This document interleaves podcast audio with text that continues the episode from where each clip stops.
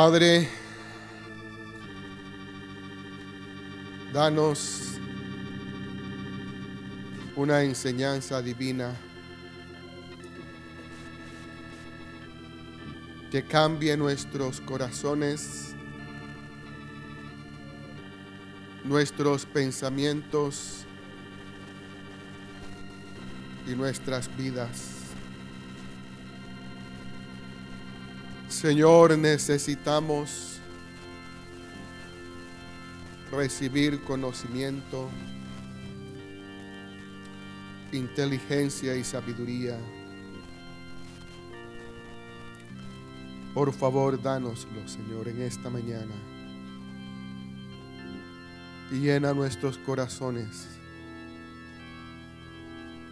del conocimiento, de la inteligencia y la sabiduría divina, Señor. En el nombre de Jesús. Amén. Pueden sentarse, hermanos.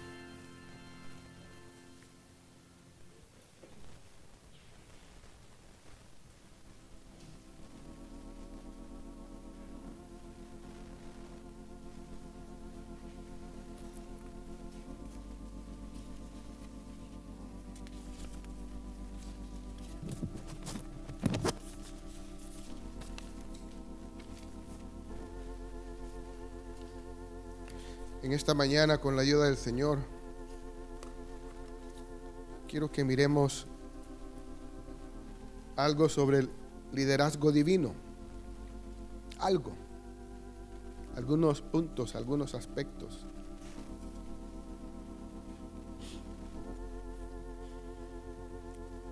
Si leemos la Biblia, hermanos,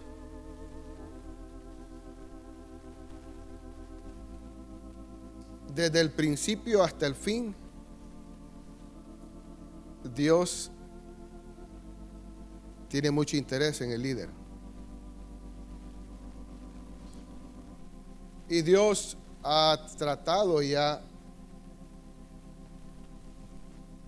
tenido la comunión con líderes.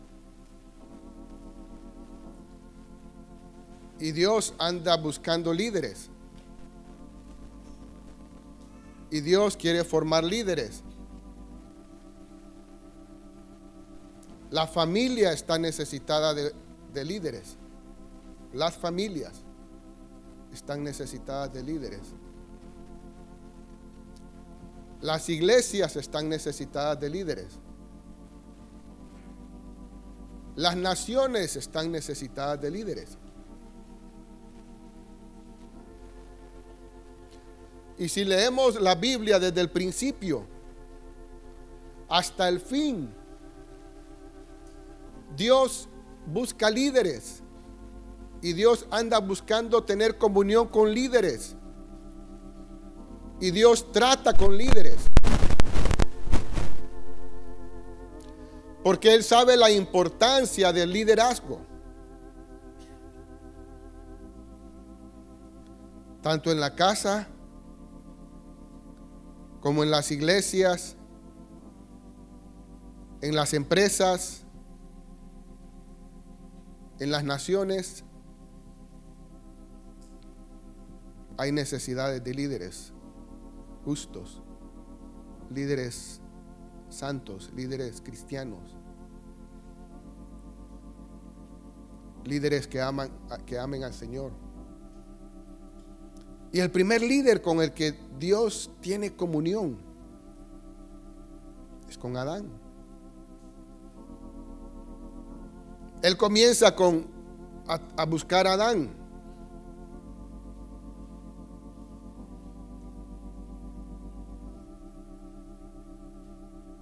Luego él busca a Noé, otro líder de la, de la familia.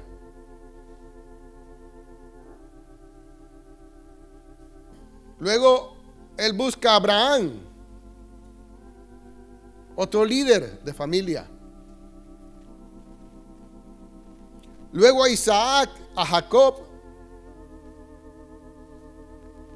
Él comienza a buscar líderes, cabezas de familia, cabezas de hogar con quien tener comunión y con quien tener compañerismo. Después llega la familia de Jacob a Egipto y se hace una gran nación, un gran pueblo. Y mientras ese pueblo crece, crecía y crecía, Dios comienza a formar a otro líder, que se llama Moisés. 40 años en el desierto. ¡Qué preparación! Quienes han leído un libro, yo no lo he leído, pero recuerdo el título. El líder nace o se forma o se hace. ¿Han leído ese? ese? Yo recuerdo. Un líder nace como líder o se forma un líder. ¿Qué dicen ustedes? Se forma, ¿verdad? Entonces Dios agarra a este hombre, a Moisés, y comienza a formarlo. Porque en Egipto se está desarrollando y está creciendo un pueblo. Y cuando Moisés está listo, Dios lo llama para, dirigir una, una gran obra. Libertar a su pueblo. Y este líder Moisés va a hablar con otro líder que se llama Faraón. Pero ¿por qué Moisés no se fue al pueblo de Egipto? Al, pueblo, al barrio, a la colonia. Moisés se va donde Faraón, el líder principal de Egipto.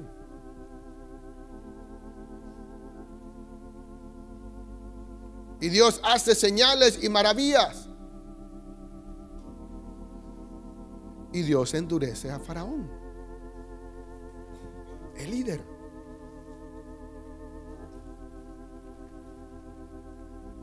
Luego el pueblo de Israel sale de Egipto al desierto, bajo el liderazgo de un hombre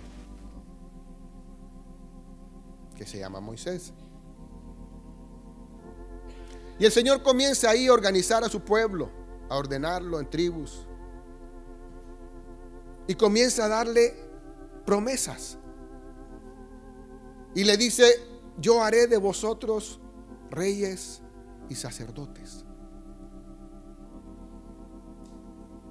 Líderes. Y conocemos la historia, hermanos. Y sabemos que el pueblo de Israel comienza a levantar reyes y se comienza a constituir en pueblos dirigidos por reyes, líderes. Y Dios también levanta profetas. Profetas que cuando tenían un mensaje de Dios, se iba a los reyes a los líderes.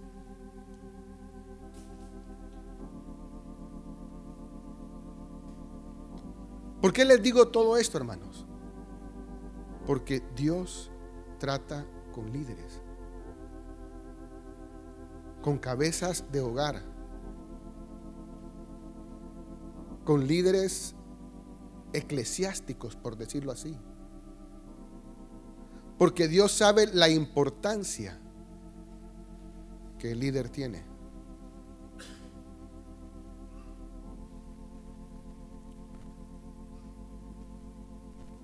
Porque Él sabe la importancia de los reyes.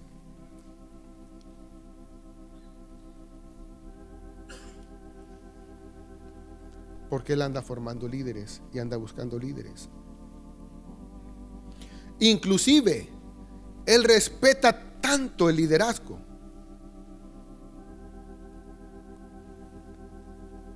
Que en Apocalipsis 1 dice, miren, miremos el orden divino. Miremos el orden que Dios mismo tiene hacia los líderes y la importancia del liderazgo. La revelación de Jesucristo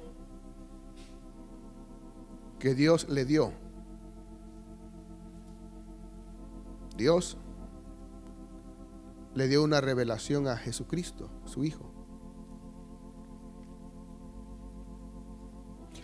Para manifestar a sus siervos las cosas que deben suceder pronto. Dios le da a Jesucristo una revelación. Jesucristo tiene la responsabilidad de darle esa revelación a sus siervos, otros líderes. Y la declaró, dice, enviándola por medio de su ángel a su siervo Juan.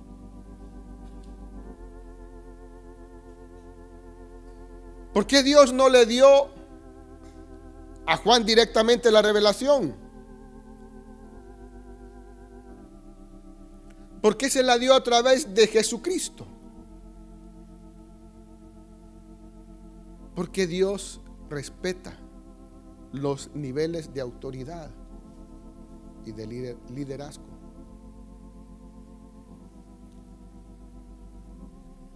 Por eso Dios está interesado en líderes.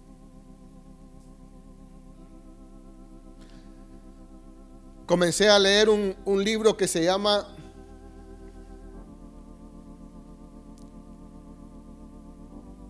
Un líder como Jesús. Y ahí decía que las naciones, el día de hoy, los países, andan buscando líderes.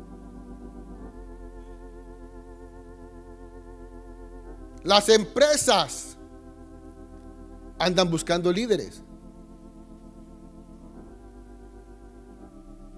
Cuando no hay una empresa debidamente estructurada con líderes, es una empresa que está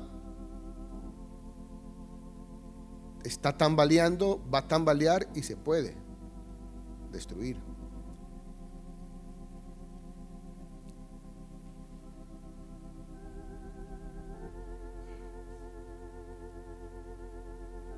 Y ahora, hoy en día, hermanos, a nivel de empresas, las empresas buscan líderes. Líderes correctos, líderes verdaderos.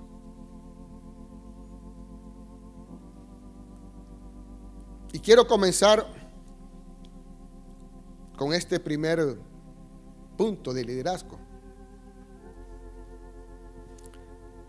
Y vayamos a Oseas 4.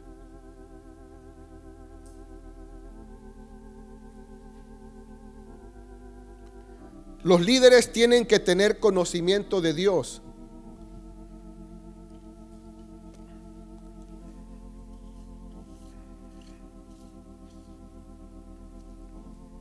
Oseas 4.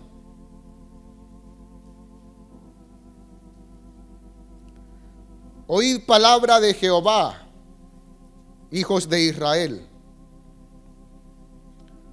Porque Jehová contiende con los moradores de la tierra porque no hay verdad, ni misericordia, ni conocimiento de Dios en la tierra. Jehová contiende con los moradores de la tierra, porque no hay quien hable la verdad. No hay misericordia y no hay conocimiento de Dios en la tierra. Por lo tanto, Dios contiende con los moradores de la tierra. Porque Dios anda buscando líderes que digan la verdad. Líderes que tengan misericordia. Y líderes que conozcan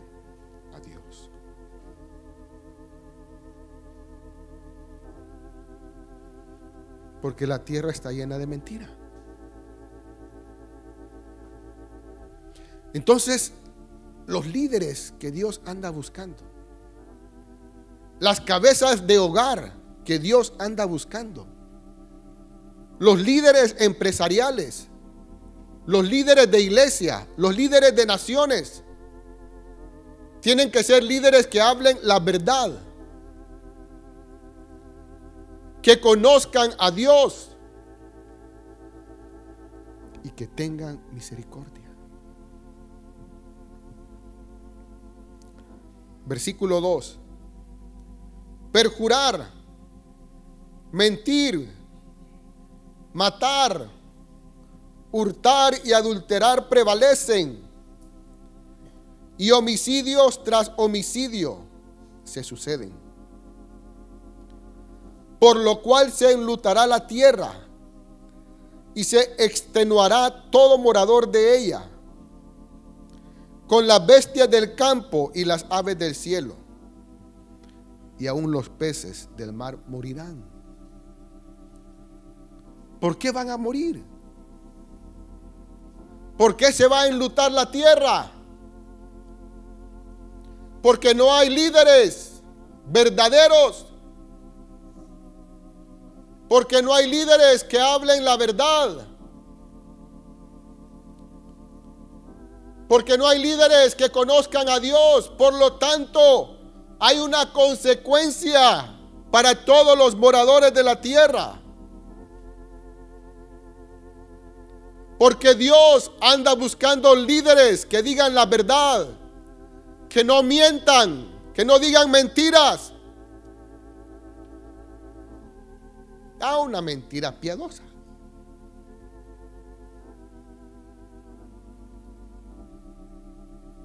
hay consecuencias, hermanos.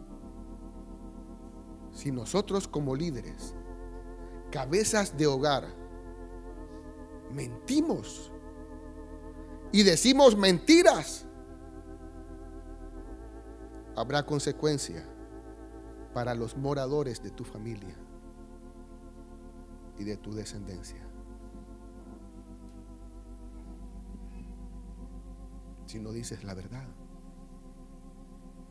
Y si vivimos nuestra vida mintiendo, como cabezas de hogar, mintiendo, diciendo mentiras en la casa, en los negocios, en el trabajo, mintiendo. Vendrá destrucción a tu negocio. Vendrá destrucción a tu casa. Vendrá destrucción a tu familia. Si mientes, cabeza de hogar.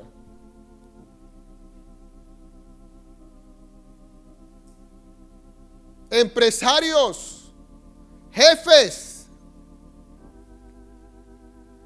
Si mentimos, vendrá destrucción a todo lo que Dios nos ha dado. Pero si decimos la verdad,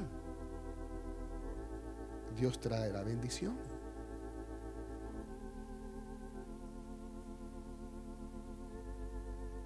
No mintamos cabezas de hogar. No mintamos jefes de negocios. No mintamos líderes del renuevo. Digamos la verdad.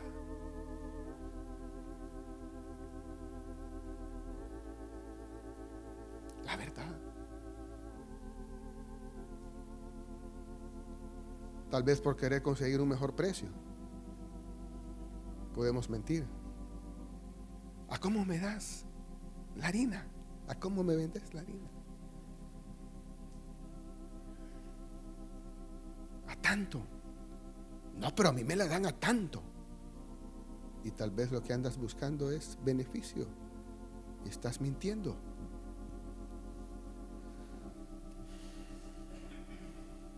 Es que así somos los comerciantes.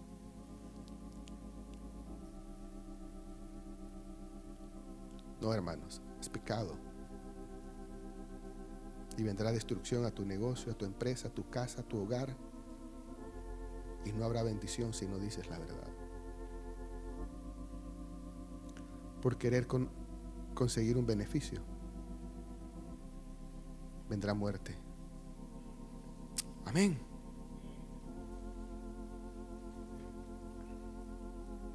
Ciertamente, hombre, no contienda ni reprenda a hombre, porque tu pueblo es como los que resisten al sacerdote. Caerás por tanto en el día, y caerá también contigo el profeta de noche, y a tu madre destruiré. Dios mismo va a destruirnos si mentimos, líderes cabezas de hogar, empresarios, jefes del departamento donde tú trabajas. Si mientes, vendrá destrucción. Dios mismo va a destruirnos si mentimos.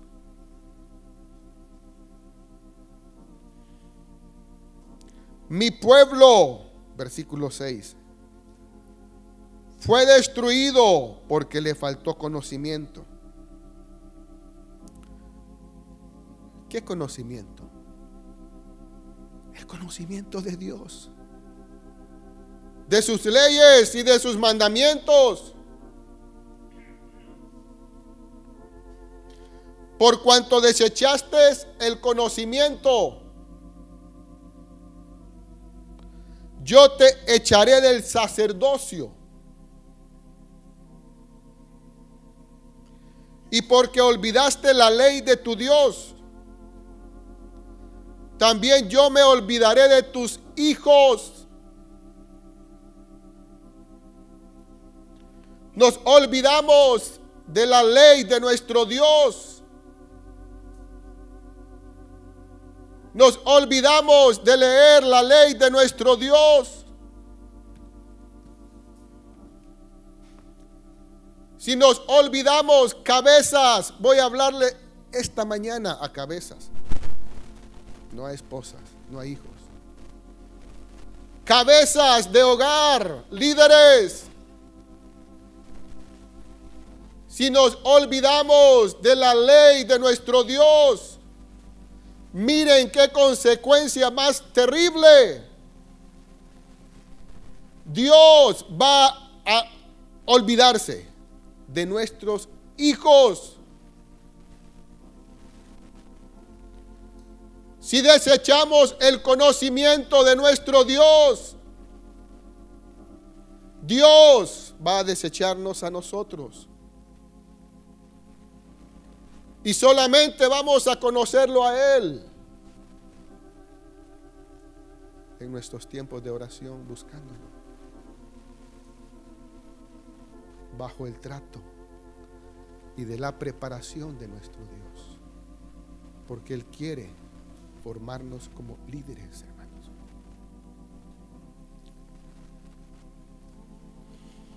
Versículo 7. Conforme a su grandeza, así pecaron contra mí. También yo cambiaré su honra en afrenta. Del pecado de mi pueblo comen y en su maldad levantan su alma. Miren esta verdad, hermanos, por favor, mírenla. Y será el pueblo como el sacerdote. Por eso es que a Dios le interesa tratar con el sacerdote, con el líder. Porque Él sabe que como es el líder, Así es el pueblo. Como somos las cabezas de hogar, Así es nuestra familia.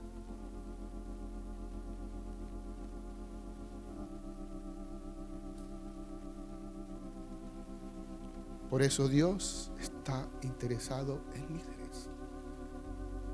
Porque Él sabía y Él conoce esta verdad. Que como es el sacerdote, así es el pueblo. Como es el líder de hogar, así es la familia.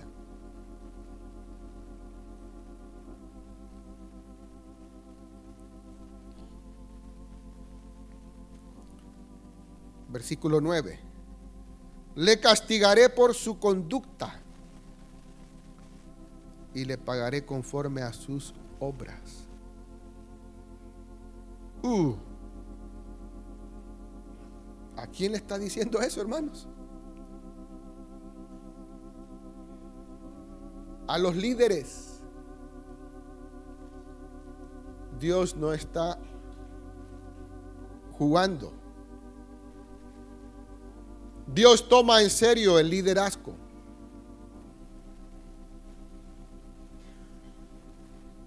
Lo castigaré por su conducta. Dios va a castigarnos. Líderes, cabezas de hogar. Si nuestra conducta no es correcta, Dios va a castigarnos y pagará conforme a nuestras obras.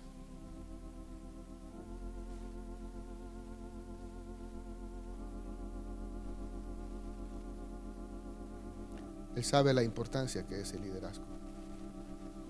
Por eso Él anda buscando un liderazgo santo.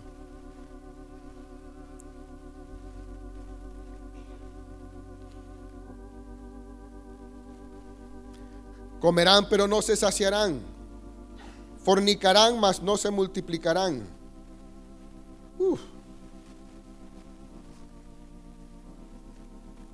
No se multiplicarán porque dejaron de servir a Jehová. Pero eran sacerdotes.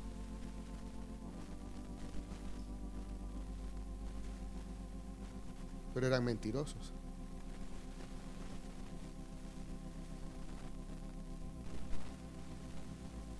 Y podemos estar aquí en la iglesia. Pero si mentimos. Es serio, hermanos. Es serio.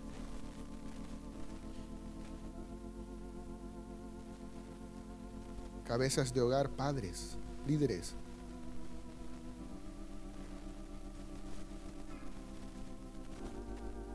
Dios está en serio con nosotros y no nos va a dejar pasar ninguna. Porque está interesado primeramente en nuestras vidas, en nuestras esposas y en nuestros hijos.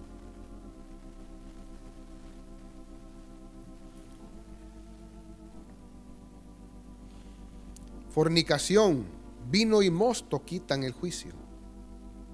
Mi pueblo a su ídolo de madera pregunta y el leño le responde porque espíritu de fornicaciones lo hizo errar y dejaron a su Dios para fornicar. Sobre las cimas de los montes sacrificaron e incensaron sobre los collados.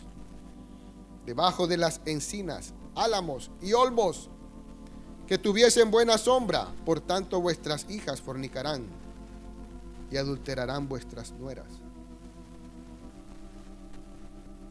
Es serio, hermanos. Vuestras hijas fornicarán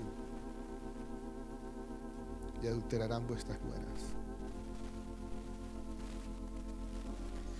No castigaré a vuestras hijas cuando forniquen, ni a vuestras nueras cuando adulteren, porque ellos mismos se van con rameras y con malas mujeres sacrifican.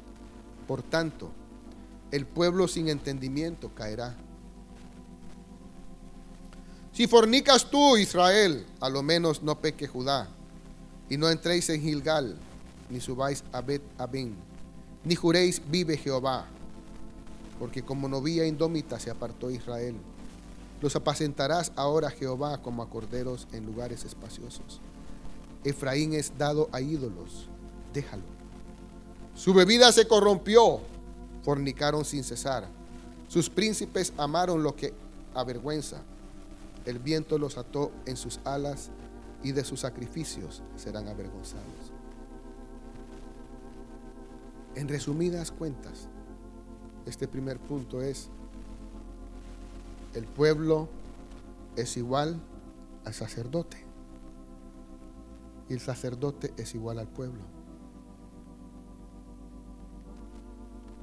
Y si el líder no conoce a su Dios, si la cabeza de hogar no conoce a su Dios, tampoco su familia, tampoco el pueblo, tampoco aquellas personas que siguen al líder.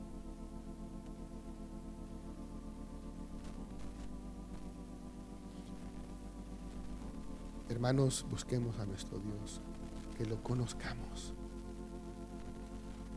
que lo conozcamos, para que la gente, para que podamos guiar a nuestra gente hacia el Señor.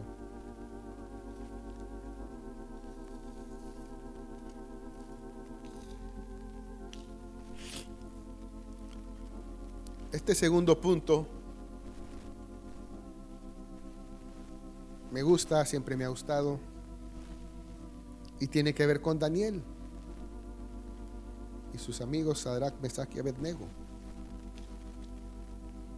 Hermanos, Dios quiere darnos sabiduría. Dios quiere darnos entendimiento. Dios quiere, quiere darnos inteligencia. Los líderes tienen que ser sabios, tener entendimiento, sin tacha. Sabiduría que busqué el significado, ciencia, entendimiento, inteligencia. Hermanos, yo creo que estos hombres eran científicos.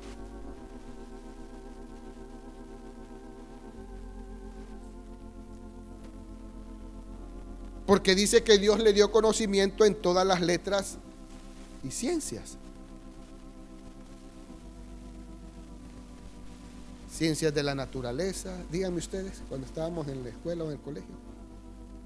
Ciencias de la educación, ¿qué más? Mande naturales, sociales. O sea, Dios le dio conocimiento y entendimiento en todas las ciencias. ¿Ah? Como se la dio a aquel hombre, ¿se acuerdan?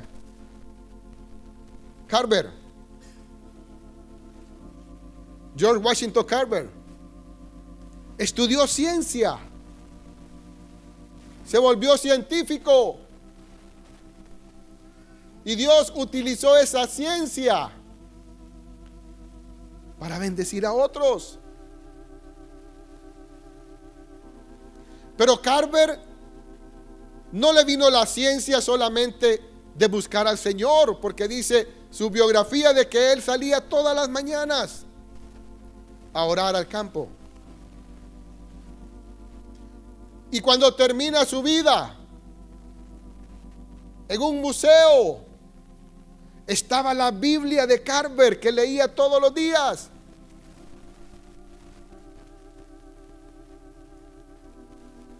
Qué bueno, porque era un buen hijo de Dios y un cristiano.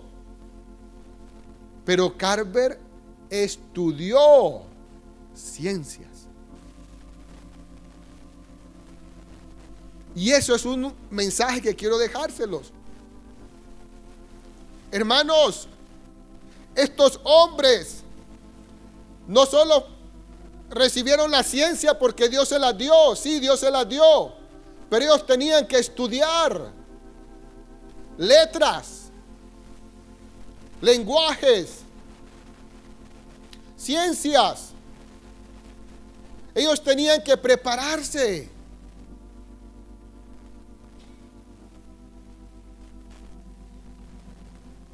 Y a mí en lo personal el Señor me está motivando a leer más.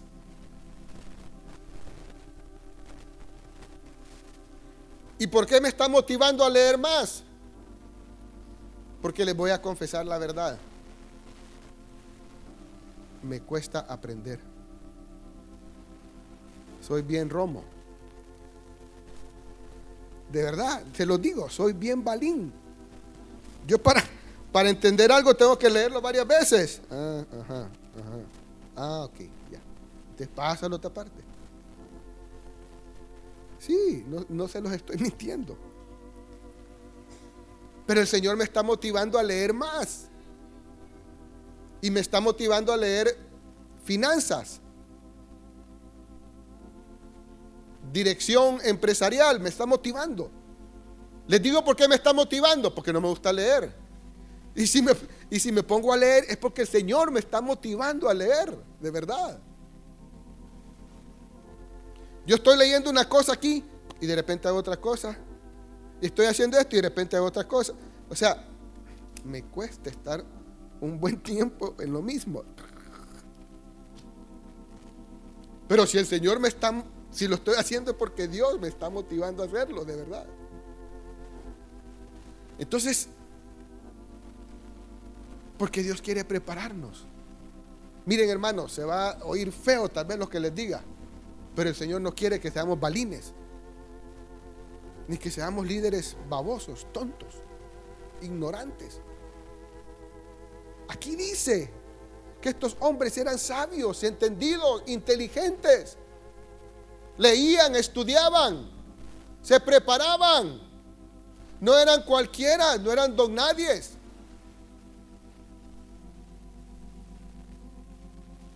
No eran don nadies. Eran personas que estudiaban. Y como lo he dicho en otras ocasiones, ahora hay varias formas para estudiar. Si el Señor le da la gracia a alguien para ir a la universidad, que vaya, que estudie, que se prepare. Si a otros no les da la gracia, ahora hay, se podemos bajar libros por internet. Hay videos, hay charlas, hay un montón de formas de cómo poder leer y estudiar. Y que dejemos de ser ignorantes. Y cada día más deberíamos, si el Señor lo permite también, ¿verdad? Si el Señor nos guía, es leer más. Es prepararnos más.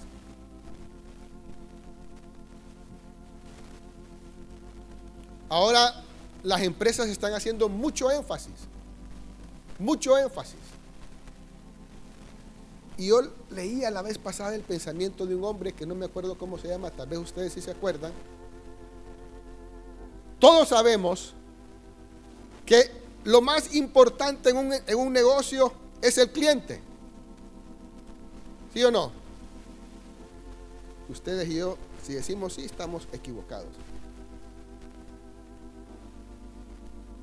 No es el cliente. Lo más importante en todo negocio es la gente que está dentro de tu empresa y de tu negocio. Y esa gente, si la formamos, va a dar lo mejor para el cliente. Hace, hace, hace poco alguien me dijo, yo trabajo en una empresa socialmente responsable. Y alguien dijo, ¿cómo podemos decir que somos socialmente responsables si la gente que está dentro de nosotros está mal? Tiene necesidades. Yo le dije, ¿Cómo podemos esperar lo mejor para nuestros clientes si la gente que está dentro de nosotros está mal?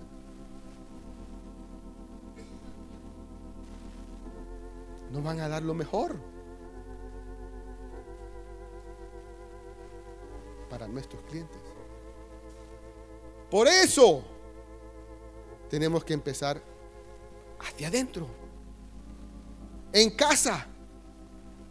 Si mejoramos lo de adentro, vamos a poder dar lo mejor hacia afuera. Pero nosotros, empecemos nosotros, los líderes. Si somos romos, de verdad, hermanos, se los digo. Miren, hay países como Guatemala, El Salvador, que nos llevan uh, a los hondureños, desde el punto de vista empresarial, nos llevan, no voy a decir cienes, pero décadas, años nos llevan adelante. Pero algo que yo he visto es que nosotros no nos preparamos.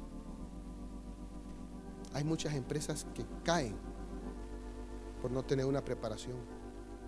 Porque los dueños, los líderes, no se preparan. Y cuando el líder fallece o falta, la empresa muere. Hay muchos, muchos negocios así. Porque no aprendemos acerca de una estructura empresarial. No aprendemos a delegar. Hace poco le escuché a alguien una palabra que nunca la había oído, pero tiene toda la verdad. Somos todólogos. Todo lo queremos hacer. Yo dije, es cierto. Una palabra más que estoy aprendiendo. Si todo lo queremos hacer, nuestra empresa va a fracasar. Porque no hemos empezado a delegar en el liderazgo. Por eso Dios mismo mandó el mensaje y la revelación de Apocalipsis a través de líderes. Y espero que captemos el mensaje, hermanos. Si no somos buenos líderes, aprendamos, leamos, capacitémonos para que aquello que vayamos a dirigir tenga éxito. Y la gente que está alrededor de nosotros, preparémoslos para que podamos confiar en ellos.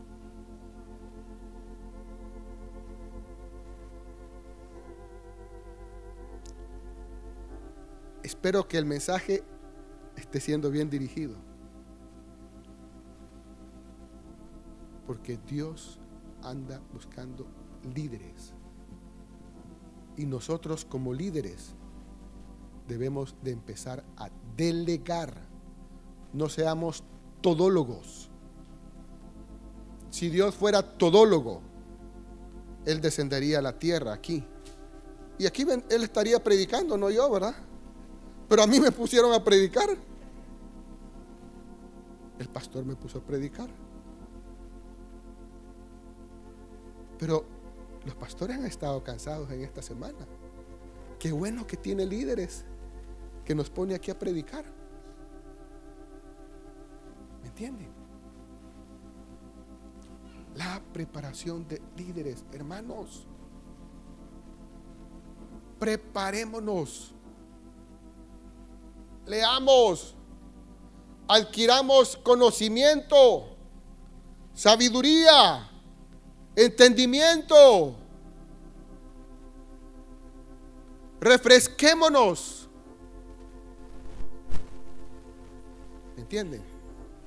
Estos hombres, estos líderes que llegaron a ser después de Nabucodonosor, mano derecha.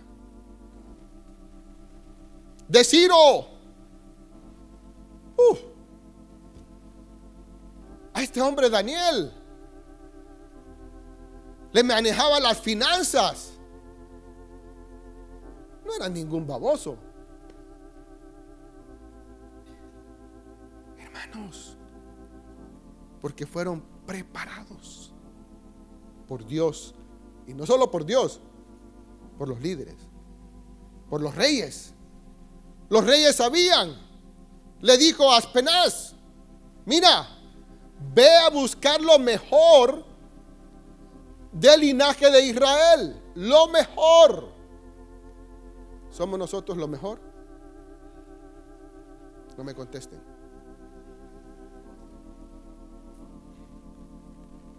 Hermanos, ese hombre en su gobierno no era un tonto. Lo mejor del linaje de Israel, le dijo. Le dio un perfil. Y los llama. ¿A cuántos llamó Nabucodonosor? ¿Cuántos llegaron en el llamado de Aspenaz? ¿Cuántos? ¿Cuántos llegaron del linaje de Israel? No, sin leer, sin leer en Joel. Vamos a ver si se acuerdan de la historia. ¿Cuántos llegaron? ¿Mande? ¿Cuántos? Eran un montón. Uno dice, Sadrach, Mesach y Abednego. No, eran un montón. Y de ese montón salieron cuatro, mejores que todos los demás. Ajá. Hermanos, ¿Y nosotros seremos lo mejor en lo que hacemos? ¿O todavía dejamos mucho que desear? Preparémonos. Preparémonos. Adquiramos sabiduría, inteligencia. Uh, preparémonos para que lleguemos a ser lo mejor. ¿Sabían ustedes que Carver vivió siempre con un traje que sus compañeros en la universidad le hicieron? Y que siempre vivió en un apartamento de la, de la Universidad de Tuskegee. Pero ¿sabían ustedes que Carver llegó al Congreso de los Estados Unidos a solicitar que quitar, que pusieran un impuesto al maní que entraba de afuera, para que los productores de maní del país levantaran sus ventas y vendieran sus cosechas. Al Congreso de los Estados Unidos, ese morenito, escondido ahí en Tuskegee. ¿Sabían ustedes que Henry Ford había honrado a Carver? Ese negrito, a quien Dios le dio sabiduría y entendimiento e inteligencia. Y Dios le dijo, cuando lo llama y empieza a revelarle todos los experimentos, todo, todos las, los, usos del maní. Dios le dijo esto, te he dado la ley de la mm, presión o compresión. No me acuerdo exactamente, pero le dijo, te he dado la ley.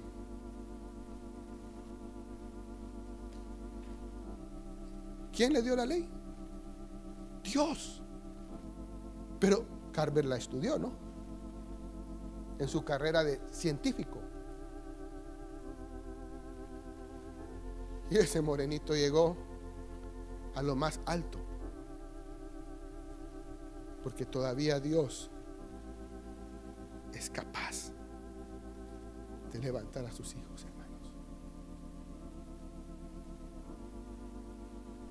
Todavía Dios es capaz de levantar a aquellos tienen el conocimiento de su Dios. Dicen que Carver entró tres días a su laboratorio mientras el Señor le daba todos los inventos, todos los descubrimientos del maní. Y los estudiantes llegaban y lo miraban, se asomaban a la, al laboratorio donde él estaba. Y a los tres días salió y les enseñó desde jabón hasta no sé qué más, del cacahuate. Hermanos, el Dios de nuestros padres es el Dios nuestro. Pero ¿qué clase de hombres queremos ser? ¿Qué clase de líderes queremos ser? líderes lo mejor o lo mediocre. Yo sí quiero ser lo mejor, hermanos. Y no que yo lo vaya a alcanzar, pero lo estoy buscando en Dios. Quiero ser lo mejor. Porque si Él anda buscando lo mejor, yo quiero decir, Señor, heme aquí. Ahora yo sé que Dios va a trabajar en mi vida. No lo voy a alcanzar yo por mí mismo. Pero sí quiero ser lo mejor. Si Nabucodonosor buscó lo mejor, Dios anda buscando lo mejor. Y la gente en este mundo, cualquiera, cualquier gerente o empresario va a buscar lo mejor. Preparémonos. Si Dios nos guía, preparémonos. Estudiemos más si es posible. Y busquemos a nuestro Dios. El tercer punto. Ya para terminar voy a tratar de correr un poco más. El líder tiene que hablar buenas palabras.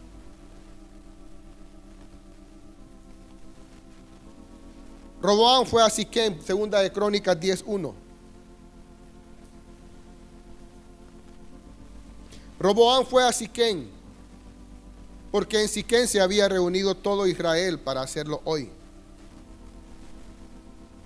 Y cuando lo oyó Jeroboán, hijo de Nabat, el cual estaba en Egipto, a donde había huido a causa del rey Salomón, volvió de Egipto. Hermanos, quiero que pongan atención y con el permiso del pastor, pastor, ¿puedo ahora un poquito más de tiempo? Pongan atención a toda esta destrucción que vino. Pongan atención a la división de este reino. Dios dividió el reino de Salomón. Y un líder fue Roboán y el otro fue Jeroboán. Pero pongamos atención de qué, de dónde vino la destrucción y el desquebrajamiento de este reino.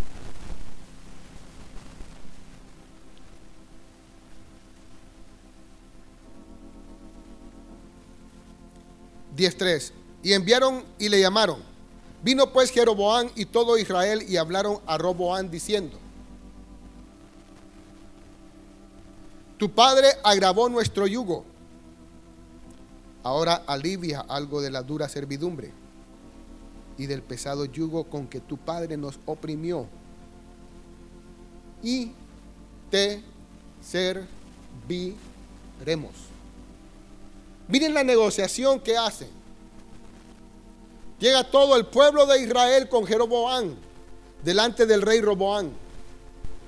Y le dice, tu padre nos agravó, puso un yugo pesado delante de nosotros.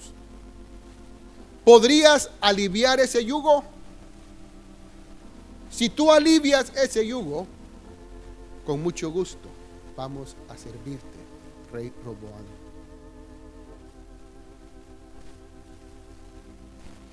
Ante esa solicitud, Roboán le dijo, volved a mí de aquí a tres días. Y el pueblo se fue. Entonces el rey Roboán tomó consejo con los ancianos que había estado delante de Salomón su padre cuando vivía y les dijo, ¿cómo aconsejáis vosotros que responda a este pueblo? Él busca dos consejos, uno a los ancianos y otro a los jóvenes. Los ancianos le dan un consejo y los jóvenes le dan otro consejo. Pero la destrucción del reino vino por el consejo que él tomó. Y ellos le contestaron en el versículo 7, diciendo, si te condujeres humanamente con este pueblo, miren el consejo que los ancianos le dan a Roboán. Y este es un consejo para nosotros, hermanos. Vuelvo y repito, padres, líderes de la iglesia, líderes empresariales, si te condujeres humanamente con este pueblo y les agradares y les hablares buenas palabras, ellos te servirán siempre. Hermanos, esto tiene un tremendo peso. El consejo de los ancianos fue, si te condujeres humanamente con este pueblo, humanamente quiere decir agradarse con, aceptar a ese pueblo, tenerle afecto a ese pueblo, agradable, amar a ese pueblo complacer, complacer, estimar, gozar, perdonar, reconocer al pueblo, reconocer a la gente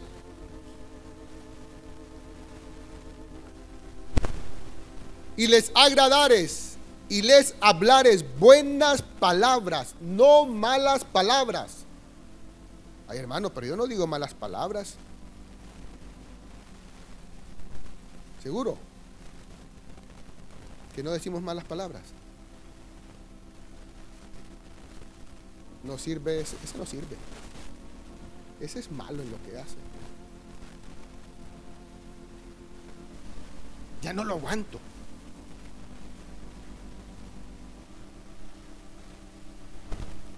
ese no va a llegar. Hace poco hablé con una persona, fíjense hermanos, y me contaba una historia de su hermano, que hasta el día de hoy vive deprimido.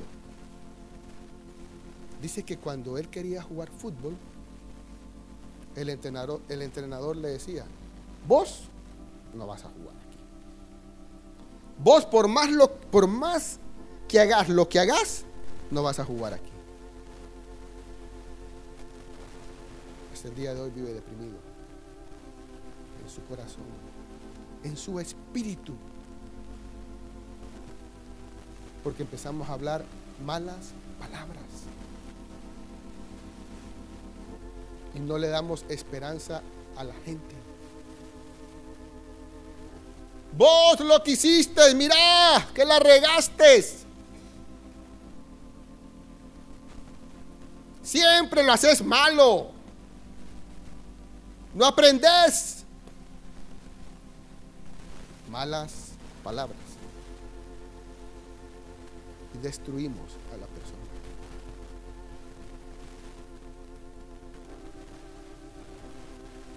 Destruimos a la gente. Palabras pesadas. Eso hiere el espíritu.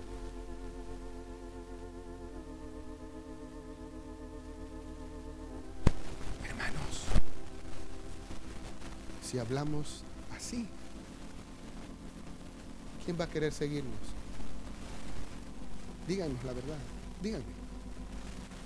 ¿Quién quiere estar con una persona que, está solamente señalando lo negativo de nosotros? ¿Quién?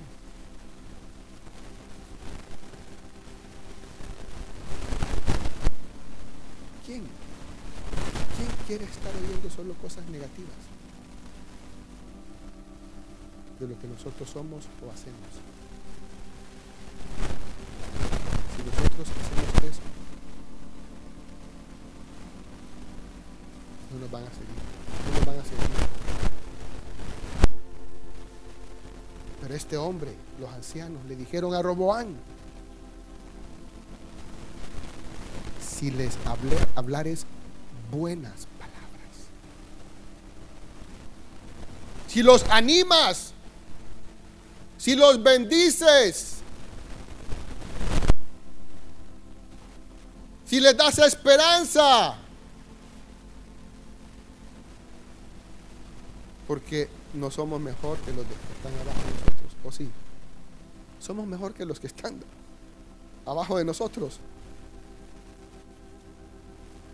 ¿Quién es mejor aquí que el que si somos líderes o jefes? No, hermanos. Y así queremos que atiendan bien a nuestros clientes.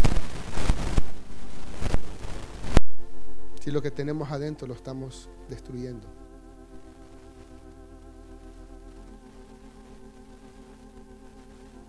Vos, pone las cosas. Y empezamos.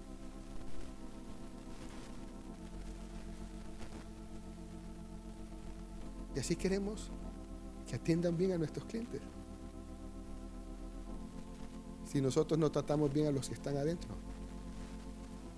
¿Saben cuál va a ser la reacción?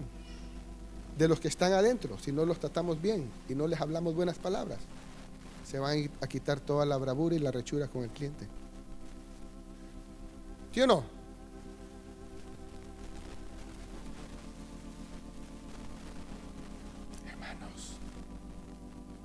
Consejo de estos ancianos era sabio. Vamos ahora al consejo de los jóvenes. Mas él dejando el consejo que le dieron los ancianos, tomó consejo con los jóvenes que se habían criado con él y que estaban a su servicio. Y les dijo, ¿qué aconsejáis vosotros que respondamos a este pueblo que me ha hablado diciendo, alivia del yugo que tu padre puso sobre nosotros? Entonces los jóvenes que se habían criado con él le contestaron, así dirás al pueblo que te ha hablado diciendo, tu padre agravó nuestro yugo, mas tú disminuye nuestra carga. Así les dirás, mi dedo más pequeño es más grueso que el lomo de mis padres. Uf, más carga.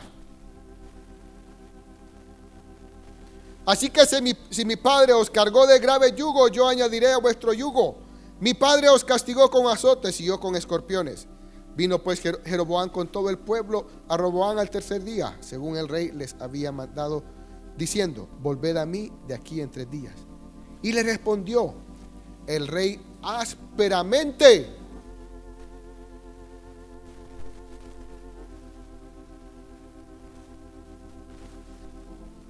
¿Cómo recibieron ellos eso? Les respondió ásperamente. Uh. Pues dejó el rey Roboán el consejo de los ancianos los ancianos le dijeron a Roboán, háblales bien, háblales con ternura, háblales con cariño. Pero él respondió ásperamente. ¿Y saben qué pasó, hermanos? El reino se dividió. Hace poco yo estaba, me encontré a unas personas y este hombre comenzó a hablar mal, pero mal de sus empleados. Sí, la gente no quiere trabajar y esto y lo otro y empezó. Yo dije, con razón, cerró el negocio que sus padres un gran negocio. Porque lo primero que empezó a hacer es hablar mal de sus empleados.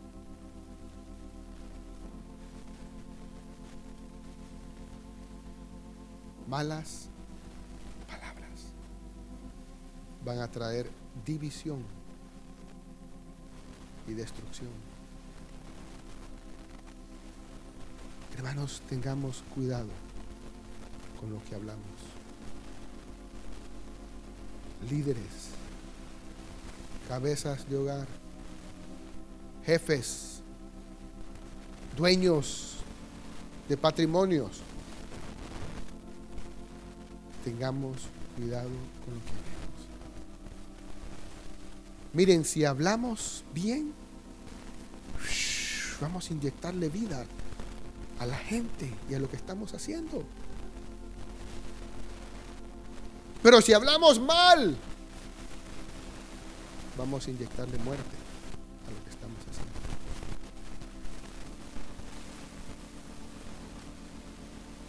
Tengamos cuidado con lo que hacemos, con lo que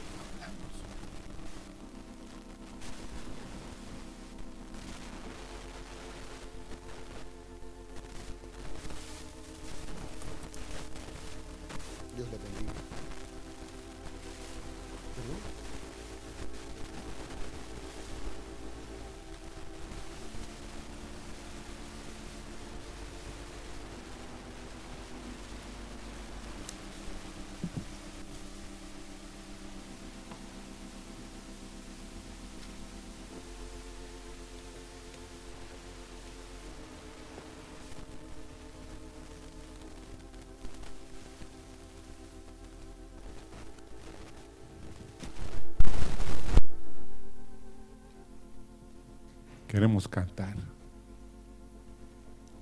Deja ir a mi pueblo.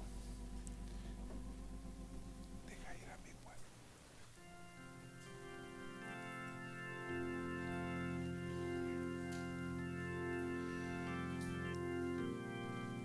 Honduras va a cambiar. Si tú cambias, si yo cambio, si lo que oímos justipreciamos, que es una palabra que necesitamos, y actuamos en base a ella, va a venir bien, hermanos. Amén. Si no, va a venir mal a nosotros. Vamos a cosechar lo que qué. Así es la vida. Y me vino la vida de Booz, hermanos. ¿Sabían ustedes que Booz era hijo o un descendiente de Raab, hermanos? ¿Sabían ustedes eso?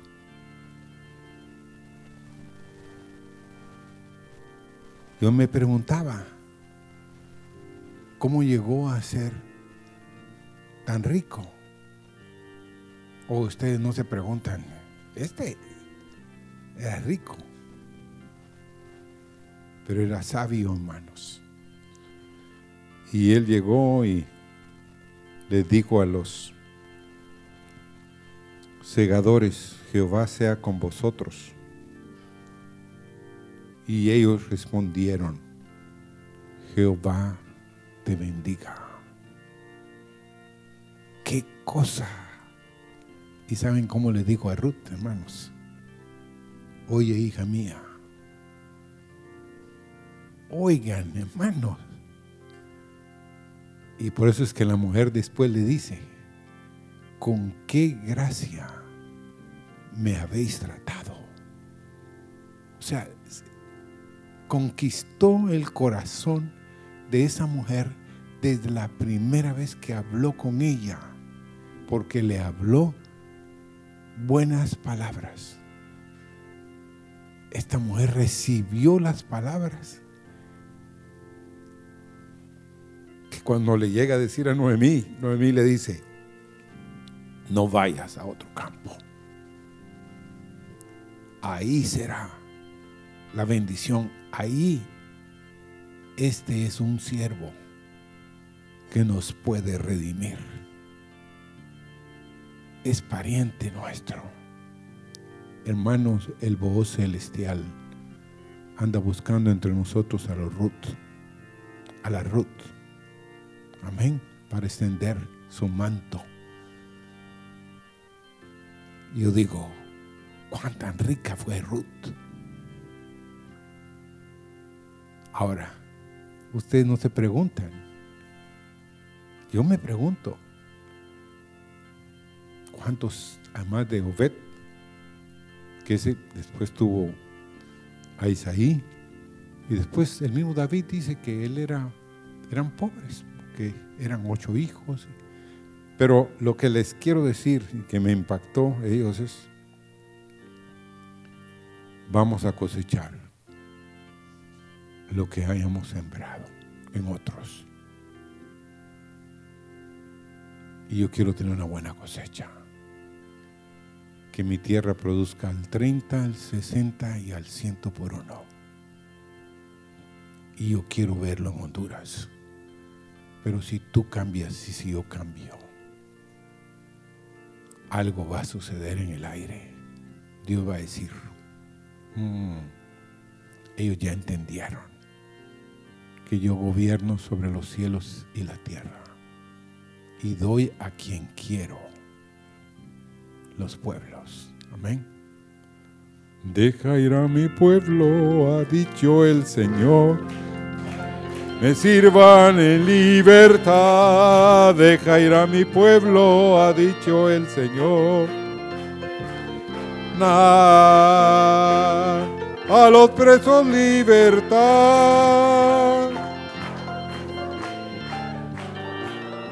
Hay liberación en Sion para ti, para mí. Verdad, deja ir a mi pueblo, ha dicho el Señor. Deja ir a mi pueblo, ha dicho el Señor. a los presos libertad.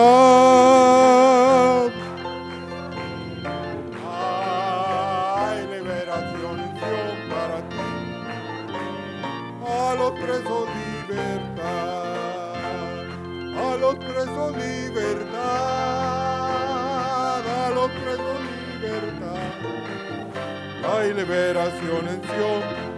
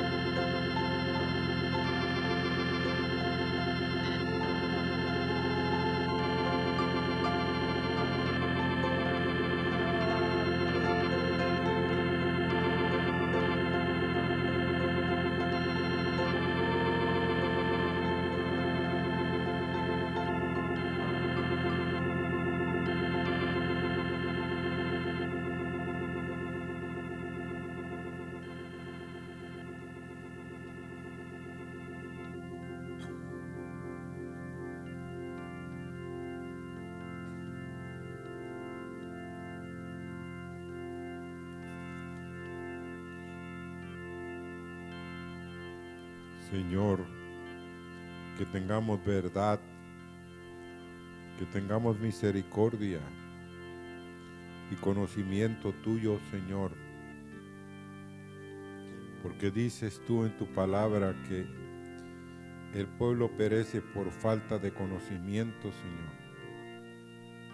De la verdad, de la misericordia y de ti, Señor. Pero gracias te damos esta mañana Y Señor, aunque nuestro comienzo haya sido pequeño, Señor, tú quieres darnos como le diste a José en Egipto, Señor. ¿Quién daba algo para por José en la cárcel, Señor? Nadie daba nada por José. Señor, pero José llegó a ser el segundo de Egipto. Llegó, Señor, a heredar y a que toda la tierra de Egipto perteneciera a Faraón. Pero Señor, yo me pregunto, ¿cuánto ganaría José en ese lugar? Y era un preso, hermano. Amén. Por eso es que Dios quiere libertarnos de cadenas, de cosas que nos atan. Y aunque Carlos fue honesto esta mañana con ustedes y con todos, él dice que es un poco romo, un poco galín. Yo no había oído esas palabras. Pero hermanos, él quiere aprender. Y Dios le va a abrir el entendimiento. Oremos por eso. Pero a cada uno de nosotros, hermanos, Dios nos quiere dar la sabiduría de lo alto. Y pueden sentarse, hermanos.